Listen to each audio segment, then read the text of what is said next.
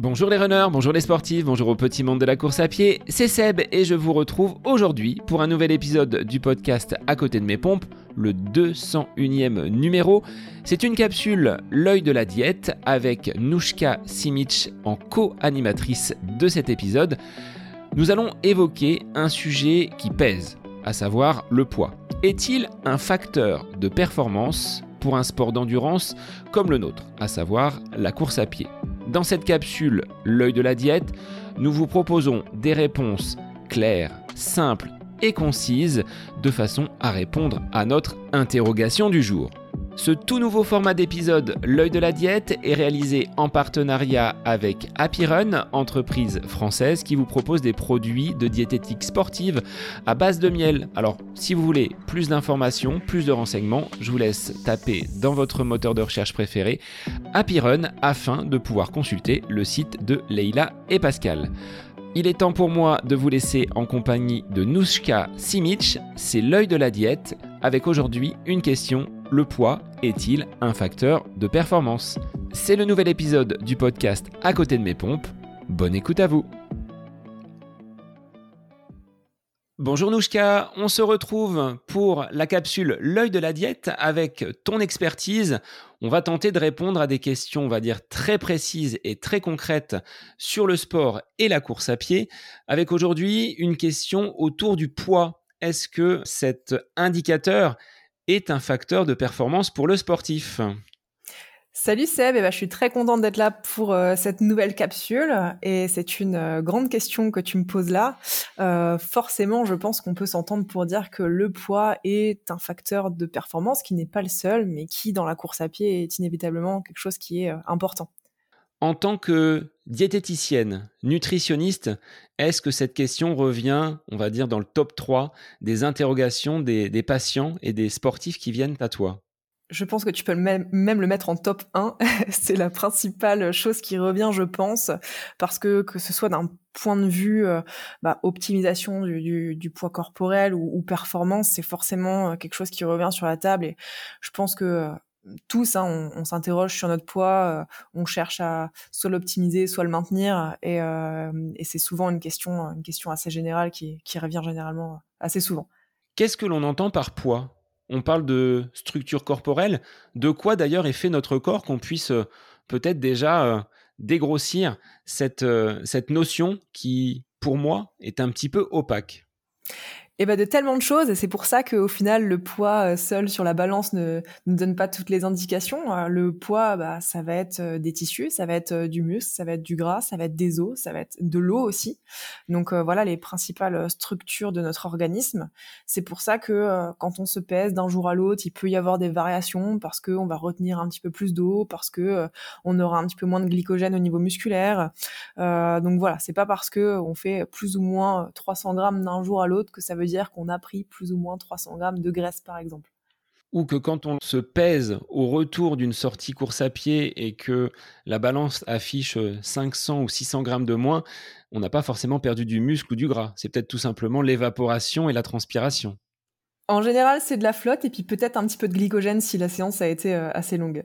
Quelqu'un qui passerait dans ton cabinet, est-ce que euh, la première étape, c'est de monter sur la balance? Est-ce que tu attaches de ton côté un intérêt au poids de, la personne pour débuter un suivi, on va dire, alimentaire C'est souvent une question qui vient en dernier dans la consultation de bilan. C'est ah et au fait euh, quelle taille vous mesurez et combien vous pesez?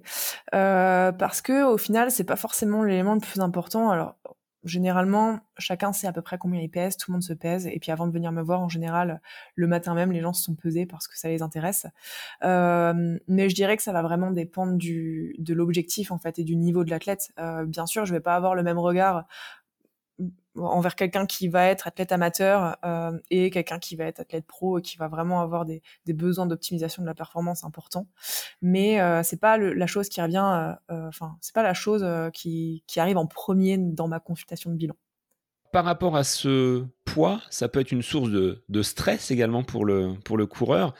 Il y a des sports où on est obligé de passer par euh, cette pesée. Je pense à des boxeurs, à des personnes qui travaillent avec des catégories de, poids où il faut descendre absolument sous une marque. Ils n'ont pas le choix pour euh, pouvoir concourir. De notre côté, en tant que coureur, c'est peut-être un petit peu moins présent et c'est pour cela qu'on voulait faire également cet épisode pour peut-être déculpabiliser un petit peu nos auditeurs sur euh, cette notion de poids avec une distinction hein, que l'on voulait faire entre le poids idéal que l'on aspire à atteindre dans notre mental et le poids de forme qui est celui qui va nous permettre de concourir avec euh, tous les voyants au vert dans une préparation et dans une compétition à venir.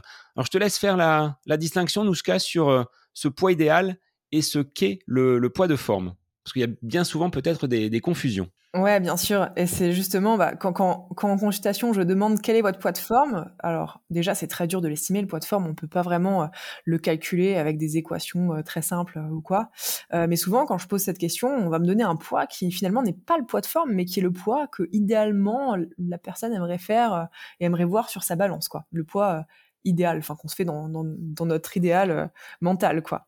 le poids de forme, contrairement au poids idéal, c'est un poids où certes on est bien dans sa tête, dans son corps, mais surtout c'est un poids euh, où on n'est pas fatigué chroniquement, où on n'a pas de difficulté à le maintenir. Voilà, il n'y a pas besoin de se restreindre tous les jours pour euh, pour maintenir ce poids-là.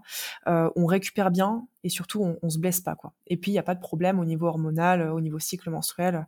Voilà ce qu'est le poids de forme. Finalement, le poids de forme, c'est ce qui nous permet d'être performant tout en restant dans un bon état de santé. Est-ce que tu observes une distinction entre tes sportifs masculins et féminins sur euh, cette notion de poids Est-ce que c'est plus présent chez les hommes que chez les femmes? Je dirais que euh, chez les athlètes amateurs, c'est plus souvent les femmes qui se préoccupent de ça. Et quand on passe dans le haut niveau, ça s'équilibre, voire même les hommes sont un petit peu plus vigilants euh, par rapport à ça. Au niveau des conseils que tu pourrais nous donner sur cette gestion du poids, moi je voulais venir à quelques aspects un petit peu parallèle. C'est-à-dire qu'en fonction de l'année, en fonction de la saison, en fonction de notre calendrier d'entraînement, le poids va peut-être lui aussi varier et il faut peut-être prendre un petit peu de distance avec cet aspect qui importe pour les coureurs et avoir peut-être un petit peu de souplesse en fonction de, la saison et du rythme d'entraînement. Carrément, on peut pas être, euh, si je peux dire euh, ça comme ça, on peut pas être affûté toute l'année euh, à poids performance. En gros, le poids va varier en fonction des périodes, en fonction des saisons, en fonction de l'objectif également. Le but, c'est d'arriver à poids performance à l'approche de l'échéance finale, mais toute l'année, on peut pas maintenir forcément un poids qui va être qui, qui va être bah, aussi bas par rapport à, à notre poids santé quoi. Euh, ça va varier aussi en fonction bah, des saisons, de l'aspect social aussi. Le poids c'est un petit peu comme l'entraînement ou comme l'alimentation, c'est pas un juste équilibre à respecter au quotidien et on peut pas toujours être au top niveau quoi. Il y a forcément des moments où ça va être des plus, ça va être des moins. Et le poids bah déroge pas à cette règle. Généralement on va être un petit peu plus lourd l'hiver parce que consciemment ou inconsciemment, on bouge un petit peu moins. Dans les sports d'endurance, ben, on va peut-être faire un petit peu moins de, un petit peu moins de sorties longues. Euh, on va bouger moins parce qu'on va moins marcher. Et puis euh, peut-être que l'alimentation change un petit peu aussi. On a besoin de choses plus réconfortantes et c'est pas grave. On observe même chez les sportifs de haut niveau parfois des variations euh, de l'ordre de ouais, 5, 6, 7 kilos entre, entre l'hiver et l'été. Et c'est pas grave, ça les empêche pas d'être performants le moment voulu.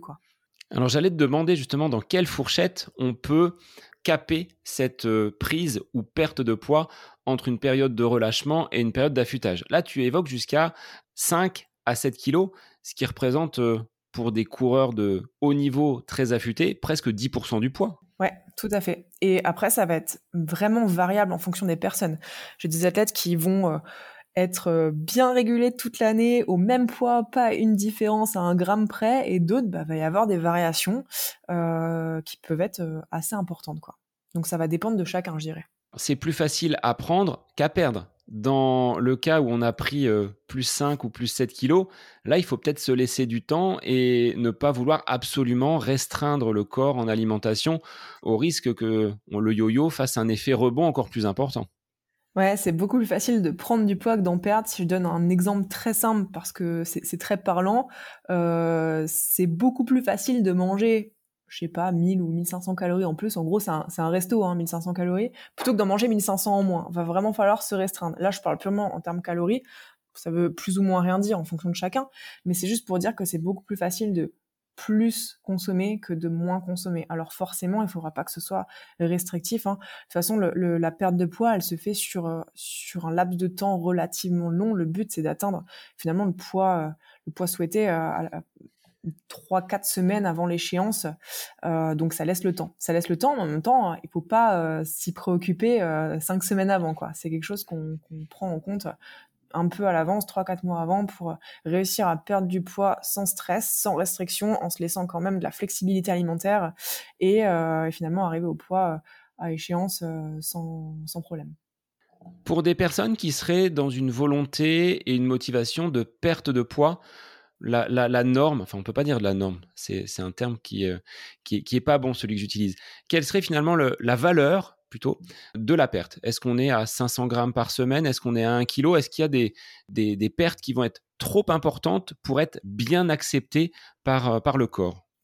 Ça va dépendre déjà de où on part, c'est-à-dire que si on a un taux de masse grasse assez élevé et qu'on a entre guillemets euh, pas mal de poids à perdre, la perte de poids au début va être beaucoup plus rapide. Et puis en gros, plus on va se rapprocher du poids de forme, moins ça va être rapide.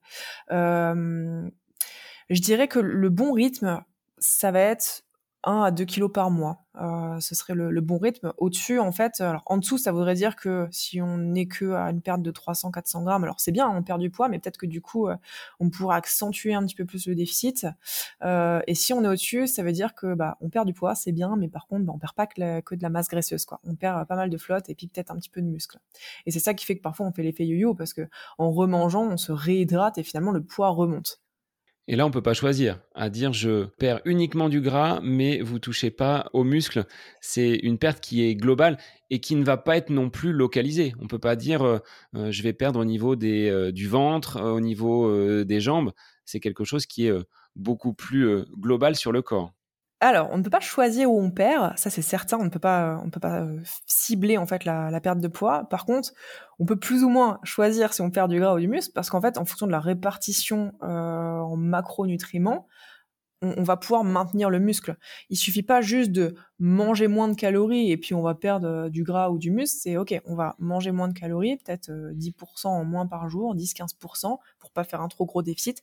Puis par contre, on va essayer de maintenir un bon apport en protéines, puis de faire varier par contre les glucides et les lipides. Donc c'est surtout sur la sur la variation des différents macronutriments qu'on va pouvoir perdre de la masse grasse et puis maintenir la masse musculaire. Est-ce qu'avec l'âge, il est avéré que l'on prend forcément du poids et qu'au bout de quelques années, on se retrouve avec euh, un volume de kilos en plus et c'est quelque chose qui est irrémédiable.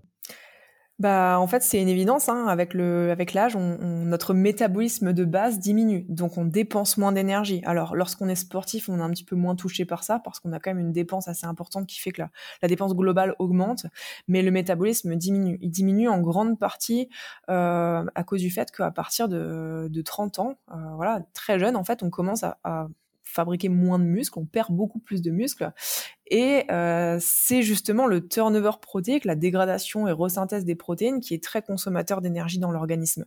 Et quand on avance dans l'âge, on a un petit peu moins de muscles et ça diminue entre autres le métabolisme de base. Il y a ça, il y a aussi le fait que euh, à 50, 60 ans, euh, surtout chez les femmes, on a bah, des variations au niveau hormonal qui font varier le métabolisme, notamment avec la ménopause. Donc euh, tout ça, ça influe sur le poids. Ça ne veut pas dire que ça devient impossible de perdre du poids. Ça veut juste dire que ça devient peut-être plus long et il faut être un petit peu plus rigoureux. Mais avec une activité physique adaptée et régulière, en général, il n'y a pas trop de problèmes. Quelles seraient finalement des astuces que tu pourrais nous donner pour évaluer son, poids sans pour autant venir sur la balance. Est-ce qu'à la silhouette Est-ce qu'à l'œil Est-ce qu'un pantalon référence avec une taille spécifique peut nous servir pour euh, évaluer son poids? Si on rentre dedans et qu'on arrive à le fermer, c'est euh, peut-être la preuve qu'on est, euh, qu'on est bien dans sa peau. Est-ce que ça suffit ou est-ce que c'est un petit peu trivial comme comparaison et comme anecdote? Ça suffit pas forcément parce que notre œil dans le miroir peut être faussé. Hein. Euh, parfois, on peut se voir euh, pas assez mince et puis pourtant on est euh, on est bien en dessous du poids qu'on devrait faire. en vrai, le, meilleur indicateur, ce serait entre autres, c'est un indicateur parmi d'autres, mais ce serait vraiment de mesurer la masse grasse si on a la possibilité de le faire avec des outils adaptés, hein, parce que les balances connectées qu'on a aujourd'hui, qui coûtent 100, 200, 300 euros, c'est pas forcément ce qui est de plus fiable. Euh, mais la masse grasse, ça donne un bon, un bon indicateur pardon, sur euh, est-ce qu'on est bien et en forme par rapport à notre discipline. Euh, donc je dirais que l'analyse, ça va être comment je me sens au quotidien, dans mon entraînement, dans ma récupération, dans ma fatigue globale, dans mon assiette aussi. Est-ce que je mange à ma faim ou est-ce que j'ai besoin de me restreindre pour maintenir ce poids? Voilà, ça va être finalement multifactoriel et c'est tout ça qu'il va falloir analyser pour savoir si au final on est à poids de forme ou pas. Je te laisse refaire une petite euh, synthèse de ce poids et de ce qu'il faut, entre guillemets, prendre en compte lorsque l'on est sportif. La distinction poids de forme, poids idéal, on l'a faite, mais sur un plan, euh, là, vraiment, conseil, les conseils de la diète par rapport à cette euh, gestion du poids, comment on fait? Ne vous prenez pas trop la tête avec le poids tous les jours. Euh, voilà, je vois des gens qui se pèsent tous les jours. Il n'y a pas forcément besoin parce que votre poids va varier, comme je l'ai dit, d'un jour à l'autre. Si vous voulez vous peser, faites-le, mais plutôt euh, assez espacé. Voilà, toutes les semaines, toutes les deux semaines ou même tous les mois pour avoir euh, une évolution sur le long terme. Mais il n'y a pas forcément besoin de le faire de façon trop fréquente. ne vous inquiétez pas s'il y a des petites variations. Il peut y avoir des variations d'une semaine à l'autre et même d'une saison à l'autre, tant qu'on reste dans un équilibre qui vous convient.